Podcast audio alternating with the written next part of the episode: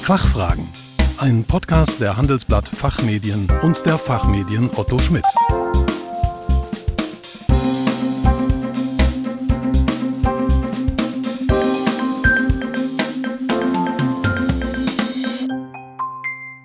Herzlich willkommen zu den Fachfragen.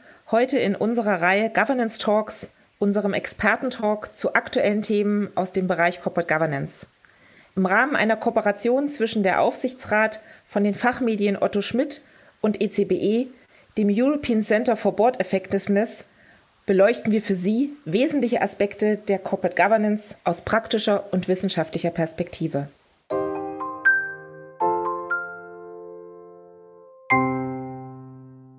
Sustainability oder ESG ist das Thema in der heutigen globalen Wirtschaft. Der Fokus liegt aber immer noch, aber nicht ausschließlich, auf dem E, also der Verhinderung des Klimawandels und dem Erreichen der Pariser Klimaziele. Dies auch wegen verschiedener regulativer Rechtsakte, etwa der CSR-Berichterstattung. Dennoch mit dem Lieferketten-Sorgfaltspflichtengesetz und einem jüngst vorgelegten Entwurf der EU-Kommission zu einer Corporate Sustainability Due Diligence treten vehement auch verschiedene soziale Aspekte und die gesellschaftliche Verantwortung von Unternehmen daneben. All dies wird nun auch vor dem Hintergrund des Ukraine-Krieges an einem ganz aktuellen Beispiel sehr greifbar und bedeutsam. Denkt man an Fragen der Energieversorgung, der Lieferketten, der Sanktionen und der moralischen Frage, die Ukraine zu unterstützen und sich vom Russlandgeschäft zu verabschieden. Zu letzterem gehört Haltung der Vorstände, Aufsichtsräte, aber auch der Investoren und damit ist eine Kernfrage von Corporate Governance angesprochen. Diesen Zusammenhang von Sustainability und Governance möchte ich heute mit Herrn Ingo Speich diskutieren. Ingo Speich wird als Managerschreck oder als Mr. Sustainability in Deutschland bezeichnet. Letzteres ist gewiss. Ingo Speich hat eine lange berufliche Vita im Bereich Sustainability, Governance und Engagement. Heute ist Ingo Speich Head of Sustainability und Governance der DK Investment. Er ist zugleich Member im Sustainable Finance Committee der Bundesregierung und im Committee on Governance and Stewardship in der DVFA. Ingo, wir kennen uns seit vielen Jahren im Zusammenhang mit Governance-Themen und haben schon die eine oder andere Kontroverse gemeinsam geführt. Sehr herzlich willkommen zu diesem Podcast, lieber Ingo, und vor allen Dingen vielen Dank, dass du dir die Zeit dafür nimmst. Herzlichen Dank für die Einladung und ich freue mich auf unseren Podcast. Mein Name ist Daniela Mattheus. Ich bin heute die Gastgeberin des Podcasts. Ich bin Co-Managing Partner und Gesellschafterin des European Center for Board Effectiveness und befasse mich seit vielen Jahren, heute auch als Aufsichtsrätin, mit Fragen der Corporate Governance und nachhaltiger Unternehmensentwicklung. Lieber Ingo, wie bereits in der Einführung genannt, gehören Sustainability und Governance eng zusammen. Das scheint schon das G in der Aufzählung ESG, also Environmental, Social und Governance. Gute Governance steht schon seit vielen Jahren als solches bei dir und den Investoren im Fokus Immer wieder hast du als Investorenvertreter, und das machen auch viele Studien deutlich, auf diesen Zusammenhang zwischen Governance und Unternehmensperformance hingewiesen. Was aber bedeutet jetzt für dich gute Governance im Zusammenhang mit Sustainability? Wir kommen aus der Kapitalmarktwelt und in der Kapitalmarktwelt hat sich historisch die ESG-Definition herausgeprägt. Das bedeutet, wir betrachten ökologische, soziale Aspekte und äh, Governance-Aspekte, also Aspekte der guten Unternehmensführung im Dreiklang. Das ist wichtig, denn nur ein Aspekt zu betrachten greift zu kurz. Wenn wir beispielsweise die ökologische Säule überbetonen würden und nicht auf die Governance achten, hätte das zur Konsequenz, ähm, dass wir gewisse Steuerungselemente nicht berücksichtigen. Deshalb ist es für uns wichtig, dass wir alle drei Säulen der Nachhaltigkeit betrachten, also nicht nur die reine Governance, sondern auch ökologische und soziale Kriterien. Als ich vor ungefähr 20 Jahren äh, damit angefangen habe im Portfolio-Management, war das noch sehr diffus und man merkt äh, mittlerweile, dass sich diese Säulen immer stärker annähern und die Governance im Endeffekt als Schalt- äh, und Regelmechanismus in die ökologische und äh, soziale Komponente eingreift. Ingo, das hat ja nun auch die Regierungskommission Deutscher Corporate Governance Codex erkannt und hat in das Thema Sustainability nun in den jüngsten Änderungen aufgegriffen und diesen Nachhaltigkeitsgedanken aus meiner Sicht sehr umfassend äh, in den Kodex eingearbeitet. Wie bewertest du diese Vorschläge mal aus einer gesamtheitlichen Perspektive? Die Vorgehensweise des Kodex ist zu begrüßen. Ähm, wenn wir von außen auf den Kodex schauen, war er in der Vergangenheit sehr governance-lastig. Und äh, wir merken eben, dass nicht nur über die Regulierung sich einiges bei der Nachhaltigkeit verändert. Also wir am Kapitalmarkt sind ja anders als die Emittenten auch schon der nachhaltigen Regulierung unterworfen, äh, insbesondere durch die Offenlegungsverordnung und diese ganzen Reporting-Vorschriften, die ja äh, noch auf die Emittenten zukommen, die werden ja derzeit noch diskutiert. Das heißt, der Kapitalmarkt liegt so ein bis zwei Jahre eigentlich vor dem, was die Emittenten erwarten wird. Und äh, deshalb begrüßen wir das sehr, äh, dass der Kodex ähm, diese Aspekte mit aufnimmt. Gleichzeitig neben der Regulierung merken wir aber auch, äh, dass in den Unternehmen sich etwas verändert und es wäre einfach nicht mehr zeitgemäß, wenn der Kodex Nachhaltigkeit ignorieren würde. Deswegen ist aus unserer Sicht das sehr zu begrüßen und äh, ich halte es für sehr sinnvoll, dass der Kodex äh, Nachhaltigkeit integriert. Da ist immer die Frage natürlich, wie konkret soll das erfolgen und wie ähm, im Einzelnen äh, sind dann die Kriterien, weil der Kodex darf ja nicht zu enge Leitplanken setzen und äh, der Diskurs natürlich dann auch mit den äh, Lobbyisten, mit den Verbänden ist sicherlich bei dem sehr sensitiven Thema äh, sehr schwierig. Von daher kann man sagen, der erste Aufschlag in der Konsultationsphase ist sicherlich gelungen. Äh, es gibt aber durchaus noch äh, an der einen oder anderen Stelle Verbesserungsbedarf. Wo siehst du denn äh, beispielsweise Verbesserungsbedarf, wenn man jetzt ähm, auf die Frage äh, schaut, in welchem Gleichklang oder Dreiklang Perspektiven ökonomisch, ökologisch und sozial seitens Vorstand und Aufsichtsrat berücksichtigt werden sollen? Wir gehen auf Unternehmen äh, zu und überlassen das eigentlich den Unternehmen. Uns ist wichtig, dass äh, diese drei Säulen ähm, klar aufgegriffen werden, dass sie auch in der Strategie verankert werden und damit auch eine Steuerungswirkung entfalten. Ähm, es hängt sehr stark vom Geschäftsmodell eines Unternehmens ab, inwieweit die ökologische Säule betont werden sollte, inwieweit äh, die soziale Säule äh, betont werden sollte. Denken wir nur an einen Softwarehersteller, das sind soziale Komponenten, Mitarbeiterbindung, ähm, eigentlich sehr wichtig. Wenn wir jetzt äh, zum Energieversorger gehen, ähm, überwiegt natürlich die ökologische Emissionskomponente, ähm, die aus Kapitalmarktsicht eine hohe ähm, Rolle einnimmt. Ähm, grundsätzlich ähm, sollten aber in einem Geschäftsmodell eben alle drei Säulen berücksichtigt werden, aber in unterschiedlicher Intensität und vor allen Dingen auch mit äh, Kennzahlen und Größen, die für das jeweilige Unternehmen einen Sinn machen und äh, die man auch messen kann und die man auch steuern kann, bis hin dann auch äh, zum Vergütungsthema. Du hast jetzt noch nicht so richtig die Frage beantwortet für den, um den Gleichklang eben dieser drei Perspektiven. Und erlaube mir, dass ich eine bisschen provokante Frage stelle. Ähm, uns ist ja allen klar, dass wir für Klimaschutz ähm, jeder seinen Beitrag leisten wird. Werden denn Investoren auch äh, bereit sein, Renditeeinschränkungen in Kauf zu nehmen, äh, wenn man Unternehmen in Richtung ähm, äh, Transformation, nachhaltiges Wirtschaften begleiten will? Die Frage dockt im Prinzip äh, unmittelbar äh, daran an, was der Kodex auch äh, derzeit äh, aufgenommen hat oder diskutiert, inwieweit ähm, Stakeholder-Interessen äh, zu einem Ausgleich äh, mit den Aktionärsinteressen zu bringen sind. Also die Formulierung ist da äh, etwas anders, aber im Prinzip geht es darum, dass man eben äh, nicht mehr wie in der Vergangenheit ähm, die Aktionärsinteressen und damit die Profitabilität über alles stellt, sondern ähm, der Kodex zurzeit in der Fassung ähm, hat ja die Diskussion angestoßen, wie weit dann ein Ausgleich erfolgen sollte. Ich halte diese Diskussion für sehr schwierig, ähm, bin auch äh, dahingehend äh, klar der Meinung, dass weiterhin Aktionärsinteressen und damit auch die Profitabilität im Vordergrund stehen sollten und soziale äh, und ökologische Aspekte sollten dahingehend ebenfalls berücksichtigt werden, aber unter der Maßgabe der Profitabilität. Äh, denn das ist äh, im Endeffekt auch Ziel der Nachhaltigkeit. Nachhaltigkeit muss sich am Kapitalmarkt auszahlen und wir implementieren ja nicht Nachhaltigkeit äh, aus einem Wohlfahrtsgedanken heraus, sondern ähm, aus der Vorstellung, dass Nachhaltigkeit einen Mehrwert schafft, dass Geschäftsmodelle dadurch ein Stück weit resilienter werden, vorausschauender aufgestellt sind, dass man das Spektrum erweitert, äh, auch um nachhaltige Kriterien und damit äh, auch ökologische und soziale Aspekte mit einfließen lässt. Äh, ich denke, das gehört auch zu einer sehr guten Unternehmensführung dazu.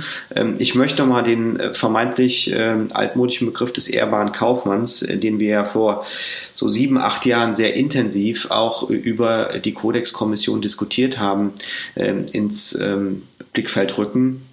Denn wenn man im Endeffekt die Grundsätze dieses ehrbaren Kaufmanns heranzieht, äh, dann muss man automatisch auch ökologische und soziale Aspekte ähm, integrieren in das Geschäftsmodell und sinnvoll integrieren, äh, weil sonst die Zukunftsfähigkeit äh, auch nicht gegeben ist oder aber an der einen oder anderen Stelle die Risiken ähm, oder Renditenachteile einen einholen werden. Das heißt, unsere Vorstellung ist, das ist unser Anspruch in der Kapitalanlage, aber auch ähm, unsere Forderung an die Unternehmen, äh, dass weiterhin die Profitabilität im Vordergrund steht, aber ähm, dass äh, eben auch äh, verstärkt ökologische und soziale Aspekte ähm, in unserer Anlageentscheidung, aber auch ähm, bei der Unternehmensstrategie ihre Berücksichtigung finden. Ähm, das hört sich nach einem sehr aus, äh, sozusagen ausgewogenen, aber natürlich interessenbezogenen äh, sozusagen äh, Argumentation an. Jetzt mal ganz praktisch. Ähm, Unternehmen haben sich ja in den vergangenen Jahren dann ähm, auch ähm, dazu, äh, sind dazu übergegangen, Investorengespräche und Investorendialoge zu führen. Das war ähm, ja in Deutschland eine manchmal etwas schwere Geburt. Jetzt ähm, sollen Stakeholder-Interessen berücksichtigt werden. Die Unternehmen sollen die Stakeholder kennen, sollen mit den Stakeholdern in Dialog treten. Also jetzt hat der Investor nicht mehr die alleinige Aufmerksamkeit. Gefällt dir dieser Ansatz? Ich denke, solange die Investoreninteressen ähm, im Vordergrund stehen und damit auch die Profitabilität eines Unternehmens, spricht nichts äh, dagegen, auch die Stakeholderinteressen äh, zu integrieren. Ganz im Gegenteil, äh, das ist auch wünschenswert ähm, in einem multipolaren Ansatz. Ähm, jedoch, äh, was ich schwierig finde, ist, äh, wenn diese Stakeholderinteressen auf die gleiche Ebene äh, gesetzt werden ähm, mit den Shareholderinteressen und damit auch mit dem Profitabilitätsgedanken, weil das auch zahlreiche zahlreiche Zielkonflikte in der Steuerung eines Unternehmens auslöst, sowohl auf Vorstands- als auch zum Aufsichtsratsebene. Wenn also dann äh, zukünftig über Investitionsentscheidungen befinden wird, äh, die dazu führen, dass aus ökologischen Gründen ähm, dass diese im Vordergrund stehen und damit die Profitabilität massiv sinkt, dann würden wir uns auch als Aktionäre mitunter aus einem solchen Unternehmen zurückziehen, mit der Konsequenz, ähm, äh, dass auch der Aktienkurs sinkt oder dass wir beispielsweise auch ähm, wir sprechen von einer äh, Multiple Contraction haben, dass wir also, ähm, dass die Qualität schlechter eingestuft wird und damit die Bewertung für die jeweilige Aktie auch sinkt. Wir sehen so etwas im Gegenteiligen zurzeit äh, in gewissen ähm, ökologisch sensiblen Branchen, beispielsweise der äh, Kohlebereich, also der Branche, die sehr stark Umsätze ähm, im Kohlebereich Kohleförderung, ähm, Kohleverstromung hat. Äh, dort kann man durchaus sehen, dass die Bewertungen zurückgehen, eben aus dem anderen Grund heraus, weil die Geschäftsmodelle eben nicht ökologische Aspekte äh, in vernünftiger Weise integrieren. Das heißt, es ist immer eine Abwägungsentscheidung, wie stark berücksichtige ich denn jetzt Ökologie und Soziales, aber die Zielfunktion sollte klar die Profit Profitabilität sein. Das ist verstanden und jetzt schauen wir doch mal aber einen Blick in die Unternehmen hinein. Wo stehen denn Unternehmen schon in der Transformation? Also nationale und internationale Studien zeigen ja, dass das Thema in den Chefetagen angekommen ist. Es gibt keine Unternehmensstrategie mehr ohne Nachhaltigkeit. Aber für den Erfolg einer Transformation ist natürlich entscheidend, ob die Fragen auch tatsächlich im operativen Business umgesetzt werden. Die Fragen von Kosten der Transformation, Erfolgs Erfolgsmessungen, hat, man die richtigen Menschen an Bord und am Ende Ende natürlich auch die Vergütung. Wo siehst du aktuell noch die Herausforderungen äh, bei den Unternehmen, dieses Thema Nachhaltigkeit tatsächlich in den Unternehmen zu verankern? Ähm, welche Themen adressierst du da insbesondere bei deinen Gesprächen mit Vorständen und Aufsichtsrat? Für uns äh, gibt es einen Zielkonflikt bei den Unternehmen. Das äh, ist die Vertragslaufzeit äh, des Vorstands äh, und der Zeithorizont der Nachhaltigkeit. Nehmen wir das Beispiel Klimawandel. Der Klimawandel kommt sehr schleichend. Aber er entwickelt sich sukzessive weiter und wir wissen, wenn wir jetzt auf die nächsten Jahre so weiter wirtschaften, wird uns das ähm, sehr teuer zu stehen kommen in der Zukunft und damit auch den Aktionären. Ähm, jedoch ist die Incentivierung mitunter der Vorstände ja nur auf die Verlängerung des Vertrages abgestellt. Jetzt werden sicherlich einige Vorstände und Aufseite sagen, ja, Moment, Geld ist nicht alles und Vertrag ist nicht alles, aber grundsätzlich bin ich schon der Meinung, dass die ähm, drei, fünfjährigen Vertragslaufzeiten eben es schwierig machen, ähm, sehr langfristige Trends auch abzubilden. Das schiebt man dann gerne in die Zukunft. Das sehen wir auch bei Unternehmen. Das heißt, wir achten sehr genau darauf, wie langfristige Investitionspläne sind, wie Ziele auch gesetzt werden und ähm, inwieweit ähm, wir auch nachhaltige Elemente, also beispielsweise ökologische Themen beim Klimawandel, ähm, auch in der Vergütung abgebildet sehen. Und erst, wenn man wirklich eine langfristige Ausrichtung hat, und damit meine ich jetzt nicht Klimaneutralität zu postulieren im Jahr 2040, 2050, bis dahin ähm, sind die meisten äh, Vorstände sowieso nicht mehr im Amt, sondern wir wollen eben konkrete Umsetzungen, Meilensteine auch in einer Kurz- bis Mittelfristplanung sehen. Dass natürlich am Ende ein Ziel steht mit nachhaltigen Elementen, ist klar, aber uns ist wichtig, ähm, dass ähm, äh, das auch im aktuellen Management umgesetzt wird. Und da merkt man schon Unterschiede. Und wir haben ja aus Investorensicht die Möglichkeit, ähm, Unternehmen national wie international uns äh, anzuschauen, aber dann auch nach Branchen. Und äh, gerade ähm, wenn wir jetzt, äh, der Aktienseite haben wir beispielsweise mehr als 40 Analystinnen und Analysten, äh, die uns im Nachhaltigkeitsteam auch zu, zuarbeiten dazu. Und wenn wir jetzt sehen, dass ähm, wir diese Branchenexpertise ähm, nutzen können und feststellen, dass Unternehmen einfach im Verhältnis zu ihren Wettbewerbern zurückliegen oder eine gesamte Branche zurückliegt, dann müssen wir äh, natürlich entscheiden, wie gehen wir damit um. Und das ist für uns ein Ansatz zu sagen, entweder wir deinvestieren, das heißt, wenn Unternehmen ähm, so weit hinten liegen, dass wir sagen, die haben keine Chance, sich zu entwickeln, dann ähm, investieren wir eben nicht mehr und geben uns auch klare Regeln. Wir haben zum Beispiel im Kohlebereich gesagt, dass wir Unternehmen mit mehr als 30 Prozent Umsatz in der Kohleförderung, 40 Prozent Umsatz in der Kohleverstromung, äh, dass wir dort nicht mehr investieren reguliert sein möchten als Gesamthaus, weil wir ähm, das Risiko zu groß erachten, dass einfach die Regulierung im CO2-Bereich so stark wird, dass das Geschäftsmodell mehr oder weniger zusammenbricht. Und so werden sich Investoren zukünftig auch viel stärker rote Linien bilden, die sozusagen nicht überschritten werden, bildlich gesprochen, äh, bei Nachhaltigkeit, äh, was dazu führt, dass Unternehmen dann auf einmal ähm, Investoren verlieren, Aktionäre verlieren. Ähm, und damit, dann ist es eigentlich schon zu spät und äh, damit eine klare Deinvestitionsstrategie der Aktionäre vorliegt. Der andere Ansatz ist, aus Investorensicht zu sagen, wir wirken auf das Management ein, wenn wir jetzt merken, das ist äh, durchaus ein Management, dem wir es zutrauen oder ein Aufsichtsrat und äh, wir sehen da auch eine Perspektive, weil es positive Beispiele im jeweiligen, in der jeweiligen Branche gibt. Dann wirken wir auf die Unternehmen ein, äh, in den regelmäßigen Gesprächen mit Vorständen, mit Aufsichtsräten, mit Nachhaltigkeitsexperten der Unternehmen äh, oder dann aber auch über die Hauptversammlung oder auch durch äh, kritische Statements in der Öffentlichkeit, beispielsweise in den Medien, ähm, beziehungsweise dann auch eine, eine Hauptversammlungsrede, wenn sie dann wieder hoffentlich irgendwann erlaubt sein wird. Ein weiterer Hebel ist ja auch das Vergütungssystem, über das die Hauptversammlungen natürlich damit auch die Investoren äh, äh, entscheiden und auch ein Signal setzen können. Du hast das Thema Vergütungssystem und äh, äh, Langzeitperspektive schon angesprochen. Wenn ich mal jetzt auf die Indexunternehmen schaue, dann haben 18 Prozent derzeit keine ESG-Ziele und 41 Prozent haben die ESG-Ziele im STI verankert. Ähm, was würde man denn jetzt erwarten in der kommenden Hauptversammlungssaison, wie Investoren dann mit solchen äh, Vergütungssystemen umgehen? Die Investoren werden kritischer damit umgehen. Also wir sehen das bei uns im Haus. Äh, wir haben unsere Abstimmungsrichtlinie, die Proxy Voting Policy, deutlich geschärft ähm, bei ökologischen und sozialen Aspekten. Äh, wir werden also dem Aufsichtsrat ähm, und dem Vorstand äh, die Entlastung verweigern, wenn es ähm, keine vernünftige Klimastrategie gibt. Ähm, wir haben, äh, was äh, branchenspezifische Ziele angeht, auch nochmal nachgeschärft. Das heißt, wir schauen auf die Klimaneutralität die dort äh, im Raum steht und vor allen Dingen, und das ist der Dreh- und Angelpunkt, in die Incentivierung.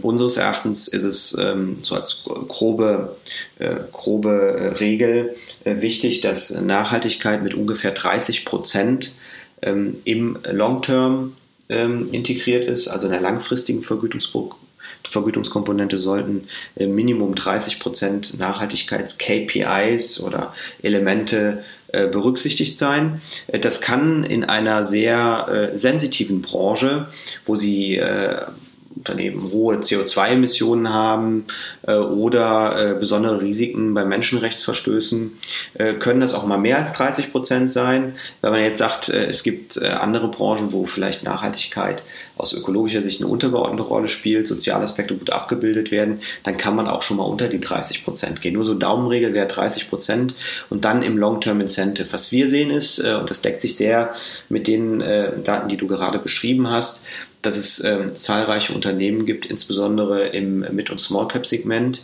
äh, die dort noch nicht aufgestellt sind, ähm, die wir dann äh, aber auch nochmal im Einzeldialog dazu auffordern. Ähm, es äh, ist aber schon der Fall, dass im, den, im größeren Segment, also DAX 40, das weitestgehend das schon abgebildet ist. Da ist mehr die Diskussion, ist das jetzt im Long Term oder ist es im Short Term und was hat man dort für äh, Kriterien? Also neben den Kriterien, den KPIs, ähm, gibt es noch zwei Aspekte zu berücksichtigen. Das erste ist, ähm, Im Rahmen des Strategieprozesses soll Nachhaltigkeit ermittelt werden, dann äh, in die, ins IKS rein, also in die, in die internen Kontrollsysteme und äh, damit eine Steuerungsgröße äh, müsste entwickelt werden, die auch vom Wirtschaftsprüfer dann ähm, abgenommen wird ich sage jetzt mal bewusst abgenommen wird. Äh, natürlich ist Reasonable Assurance äh, immer das Beste, aber Limited Assurance ist sicherlich ähm, zumindest für die äh, kleine, kleineren und mittelgroßen Unternehmen auch noch akzeptabel, zumindest aktuell. Äh, und dann müssten diese KPIs, wenn sie eben auch vom WP äh, sich angeschaut werden, müssten in das Vergütungssystem ein Zug finden. Also das ist ein wichtiges Element. Zweites wichtiges Element, auf das ich noch hinweisen möchte, ist unter ARUG 2 sehen wir ja in diesem Jahr erstmals in der Breite die Ex-Post-Vergütungsberichterstattung und dort ist für uns elementar, dass wir klare äh, ESG-KPIs äh, sehen, dass wir auch ähm, nachvollziehbare ich nenne es jetzt mal Anstellwinkel der Kriterien haben, also dass man ein Gefühl dafür bekommt, wie ist denn jetzt die Sensitivität des ähm, Vergütungsmodells. Und wir haben ähm, selbst bei DAX 40 Gesellschaften äh, im letzten Jahr zu hören bekommen, naja, wir schauen mal, wie das, wie, die, wie wir jetzt Nachhaltigkeit dort integrieren. Wir sagen Ihnen das im nächsten Jahr so rückblickend. Wir haben so 30 Indikatoren und drei werden wir auswählen. Das ist natürlich ein Ansatz, den wir äh, nicht tolerieren, ähm, weil wir schon klare Marschrichtungen sehen wollen und ähm, damit auch äh, uns uns klar werden muss, ähm, wonach wird das Unternehmen gesteuert. Und eine Ex-Post-Betrachtung ähm, ist sicherlich da nicht zielführend, sondern es müsste ex ante erfolgen. Und Wettbewerbsgründe, die häufig von äh, Unternehmen angeführt werden, äh, sind da nur äh, in Teilen äh, schlagend. Also man kann das so gestalten, dass es jetzt auch für einen Wettbewerb äh, nicht unbedingt einsehbar ist, aber trotzdem den Investoren eine gute, äh, eine gute, einen guten Eindruck vermittelt, wie ein Unternehmen aufgestellt ist. Ich sehe schon, wir müssen nach der diesjährigen Hauptversammlungssaison einen Wrap-up machen, äh, wo wir stehen. Aber kommen wir mal zum Aufsichtsrat. Ähm, Studien zeigen ja auch, dass der Aufsichtsrat äh, sich ähm, mit Nachhaltigkeit beschäftigt, ähm, äh, dass Aufsichtsräte vor allen Dingen über Klimaschutz sprechen, ähm, dass sie auch ihren Beitrag leisten äh, wollen. Dennoch herrscht ja, wenn man so ein bisschen die Landschaft guckt, eine große Diversität bei der Frage, inwieweit sich ein Aufsichtsrat inhaltlich, personell und strukturell an dieser Transformation beteiligen muss, sollte. Teilst du diesen Eindruck, diesen Diversitätseindruck? Äh, definitiv, Diversität ist ein ähm, großer Begriff, unter dem man natürlich viel zusammenfassen kann. Aber wenn wir jetzt mal ähm, sozusagen die Scheibe herausschneiden, bei der es um Nachhaltigkeit geht, äh, ist uns wichtig, ähm, dass man äh, zwei Aspekte berücksichtigt. Das eine ist der inhaltliche Komponente, also dass äh, die Aufsichtsräte Ahnung von dem Thema Nachhaltigkeit haben, aber dann industriespezifische ähm, Kenntnisse, das ist wichtig, die also aufs Geschäftsmodell bezogen sind und äh, damit äh, natürlich äh, auch in Personalunion, beispielsweise mit dem Financial Expert, ähm, dass man Financial Expert und einen Nachhaltigkeitsfokus hat, ähm, als Beispiel herausgegriffen ähm, weil das ein integrierter Ansatz sein sollte. Also was, was äh, nicht so zielführend ist, äh, wenn, wenn man jetzt sagt, äh, wir haben da von der Kapitalseite neun ähm, Großunternehmen, neun Aufsichtsräte, da hat keiner Ahnung von und einer hat von Nachhaltigkeit eine Ahnung. Das ist sicherlich suboptimal. Ähm, es sollte so sein, ähm, dass das eben integrierte Expertise darstellt. Es ist zusätzlich notwendig, im Rahmen der Proportionalität natürlich zu schauen, wie groß ist ein Aufsichtsrat. kleine Aufsichtsräte mit drei Personen haben natürlich eine viel höhere ein Anspruchsniveau eigentlich und da wird es schwierig sein, alle ähm, Aspekte, auch die über die Regulierung jetzt nochmal zusätzlich hinzugekommen sind, abzubilden. Aber wenn es äh, materiell fürs äh, Geschäftsmodell ist, sollte man das äh, durchaus äh, äh, auch bei kleineren Aufsichtsräten äh, berücksichtigen. Ähm, die zweite, der zweite wichtige Aspekt ist ähm, die Institutionalisierung. Also neben den Kenntnissen als ersten Punkt. Ähm, Institutionalisierung meine ich, dass im, wie ist das im Aufsichtsrat denn angesiedelt? Äh, es gibt mittlerweile auch äh, DAX 40 äh, Gesellschaften, die haben das mit dem Strategieausschuss zusammengebündelt. Das heißt, ähm, man hat dann einen Ausschuss Strategie und Nachhaltigkeit. Es gibt andere, äh, die haben es ähm, im anderen Ausschussvarianten äh, mit drin. Wenn man wenn es einen Risikoausschuss gibt, dann im Risikoausschuss beispielsweise. Also da gibt es nur unterschiedliche Integrationsmöglichkeiten. Ähm, wichtig ist, dass auch hier äh, das in den wichtigsten Ausschüssen reflektiert ist äh, und äh, auch äh, in die äh, Profile dann, in die Kompetenzprofile des Aufsichtsrates Einzug hält, sodass man ähm, sowohl inhaltlich als auch äh, prozessual institu institutionalisiert äh, Nachhaltigkeit abbildet. Ein wichtiger Aspekt ähm, ist die der Transformation, weil Unternehmen sich ja verändern. Und dann sind wir auch sehr schnell bei dem Thema, äh, wie lange sollen denn Aufsichtsräte in einem Unternehmen bleiben? Also man kann das Extrembeispiel nehmen aus den USA oder UK, jährliche Wahl.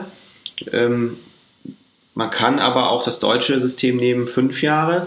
Ich bin ähm, Freund davon, das in die Mitte zu setzen und bei drei Jahren zu sagen, das ist eine gute Zeit, weil wir doch merken, dass Geschäftsmodelle sich äh, eigentlich schneller transformieren als früher und möglicherweise Kompetenzen auch angepasst werden müssen im Aufsichtsrat, weil diese Transformation ähm, damit auch im Endeffekt die Aufsichtsratsfluktuation beschleunigt. Mhm.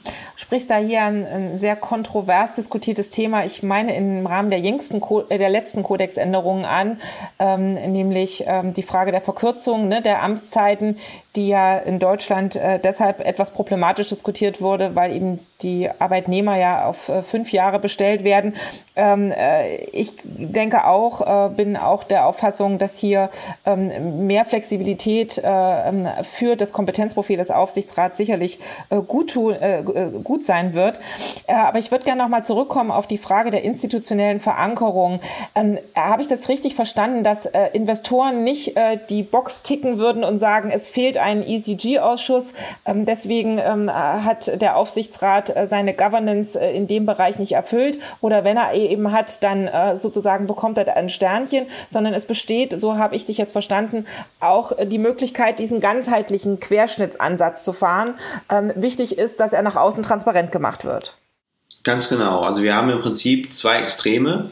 Das eine Extrem wäre die Welt, in der wir bisher so gelebt haben, wenn wir in Aufsichtsratsgespräche reingehen und man fragt, wo ist denn da die Nachhaltigkeit? Ja, wir haben alle von Nachhaltigkeit eine Ahnung. Wenn man fragt, wo ist es denn äh, abgebildet in Gremien? Ja, wir machen leben das in jedem Gremium und sonst wird darüber nichts berichtet. Das ist ein Extrem. Das andere Extrem wäre, äh, man hat einen separaten Ausschuss, der sich nur darum kümmert. Und beides halte ich für schwierig ähm, weil es eigentlich eine integrative Sicht äh, auf das Geschäftsmodell ist und damit auch äh, in die jeweiligen Ausschüsse integriert wird. Aber es muss nach außen auch sichtbar sein, dass das erfolgt. Und das ist bei vielen Unternehmen noch nicht der Fall. Das bedeutet, man müsste ähm, basierend auf der Struktur des Aufsichtsrates, auf den Prozessen des Aufsichtsrates einen Weg finden, dass man auch nach draußen glaubhaft darstellen kann, dass Nachhaltigkeit entgegen vielleicht von vor zwei oder drei, vier, fünf Jahren äh, mittlerweile eine vernünftige Rolle spielt und auch ähm, echt gelebt wird. Darum geht es. Denn es ist ja im Endeffekt nichts anderes als bei uns im Portfolio-Management. Wenn wir Unternehmen analysieren, ist auch die Nachhaltigkeitsanalyse integriert. Natürlich haben wir eine separate Expertise teilweise auch aus regulatorischer Sicht. Aber ähm, wir, wir betrachten die Unternehmen ähm, aus allen Blickwinkeln, nämlich auch aus dem Blickwinkel der Nachhaltigkeit und äh, der Fundamentalanalyse und führen das zusammen. Und das müssten im Endeffekt äh, auch Aufsichtsräte äh, dann über ihre reguläre Tätigkeit machen. Danke, Ingo, für diese Einschätzung, die ja Unternehmen auch sehr viel Spielraum lässt ähm, äh, und Gestaltungsfreiheit, wie sie sich des Themas Nachhaltigkeit eben ganz konkret in ihren Unternehmen äh, annehmen. Äh, und das schließt den Aufsichtsrat mit ein. Erlaube mir eine Abschlussfrage, so einen kleinen Blick in die Zukunft, weil mit dieser Transformation und auch der Rolle des Aufsichtsrats, diese Transformation zu begleiten, ist ja der Aufsichtsrat noch stärker als Sparringspartner und Impulsgeber gefordert. Und es gibt viele, die befürchten, dass wir hier doch äh, Flöcke in unser dualistisches äh, Governance-Modell einschlagen, die Richtung monistisches System gehen. Wie siehst du das? Wo würdest du gerne unser Governance-Modell in 20, 30 Jahren sehen?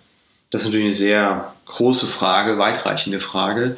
Ähm, ich denke, dass die Entwicklungen der letzten Jahre sich verstetigen werden, dass also der Aufsichtsrat nicht eine reine Aufsicht darstellt, sondern auch in einer stärkeren beratenden Funktion äh, mit dem Vorstand äh, interagiert, dass der Aufsichtsrat ähm, somit auch ein Stück weit aktiver wird, was auch bedeutet, dass der Aufsichtsratsvorsitzende den Aufsichtsrat als Team führen sollte, bei dem in Ausschüssen die Arbeit gemacht wird und die Arbeit auch auf vielen Schultern lastet und das jetzt nicht nur eine Abnickveranstaltung ist, die ähm, im Prinzip vom Aufsichtsratsvorsitzenden geleitet wird. Das wäre der falsche Ansatz. Ähm, sodass ich äh, glaube oder hoffe auch, dass das zweistufige System beibehalten wird. Ich finde das gar nicht so schlecht, ähm, dass die Interaktion stärker in Aufsichtsräten ist, dass es ein stärkeres vernetztes, kollaborativeres Arbeiten gibt und äh, dass sich auch diese harte Grenze zwischen Vorstand und Aufsichtsrat etwas auflöst. Man merkt das ja auch in der Diskussion, sollten jetzt Aufsichtsräte auf Ebenen unterhalb äh, des Vorstands zugehen beispielsweise und dort auch ähm, Fragen stellen dürfen, ähm, was vielfach auch kontrovers diskutiert wird. Aber ich denke, dass das äh, jetzt nicht in einer Art Mischmasch enden sollte, sondern die Aufgaben werden weiterhin klar abgegrenzt sein. Aber es wird ein Stück weit interaktiver und es wird ein Stück weit äh, aktiver äh, dann werden. In Bezug auf die Nachhaltigkeit äh, werden wir eine äh, Ausweitung der Nachhaltigkeitskriterien von der regulatorischen Seite sehen. Wir bekommen noch soziale Elemente hinzu. Ähm, was die EU-Taxonomie im ökologischen Bereich angeht, werden ja noch in den nächsten Jahren jetzt auch noch einige ähm, weitere ähm, Themenfelder hinzukommen über Klimawandel und Klimaschutz hinaus. Wir werden von Investorenseite viel mehr Selbstverpflichtungen sehen. Die erste Welle sieht man derzeit. Das sind die Net Zero Vereinbarungen der Asset Owner oder Asset Manager. Das heißt, ähm, äh, in der Kapitalanlage wird das Thema äh, Klima eine viel stärkere Rolle spielen, weil es auch auf die Bewertung der Unternehmen mittlerweile einen Durchschlag hat. Äh, und das wird dann auch die Forderung an Vorstände und Aufsichtsräte weiter erhöhen, im ökologischen und sozialen Bereich Kompetenzen aufzubauen, das Unternehmen auszurichten und es danach zu steuern. Das heißt, wenn ich äh, als Aufsichtsrat mich gegen das Thema Nachhaltigkeit sperre, äh, um das ganz klar an dieser Stelle zu sagen, werden meine Tage in, dieser, ich sag mal bewusst Berufsform, weil wir auch eine zunehmende Professionalisierung sehen, in dieser Berufsform äh, gezählt sein, ähm, sodass wir, wenn wir jetzt mal wirklich fünf Jahre, zehn Jahre weitergehen, ich wage keinen Ausblick auf 20 Jahre, ähm, wird das eine ganz normale Stellgröße sein, ähm, die man in der Aufsichtsratstätigkeit hat. Ähm, dass man also Nachhaltigkeit als das Normale ansieht und das auch in vernünftiger Weise diskutiert. Und ich hoffe, dass auch durch einen Generationenwechsel im Aufsichtsrat dann das Thema Diversität äh, eine stärkere Bedeutung erlangt äh, und Aufsichtsräte auch viel diverser sind und äh, damit auch über eine heterogene Diskussion zu besseren Entscheidungen in der Zukunft kommen. Herzlichen Dank für diesen Ausblick, lieber Ingo, und herzlichen Dank für deine Teilnahme an dieser Podcast-Folge. Sehr gerne. Liebe Zuhörerinnen und Zuhörer, weitere Informationen und Diskussionsbeiträge zu aktuellen Corporate Governance Themen finden Sie in der Zeitschrift der Aufsichtsrat sowie auf unserer Governance Talk Website. Dort finden Sie auch die vorhergehenden Podcast-Folgen. Die Links hier dazu haben wir wie immer in den Shownotes hinterlegt. Wir hoffen, dass wir Ihnen einige Fragen beantworten konnten heute. Vielen Dank für Ihr Interesse. Wir sagen Tschüss und bis zum nächsten Mal. Fachfragen ein Podcast der Handelsblatt Fachmedien und der Fachmedien Otto Schmidt.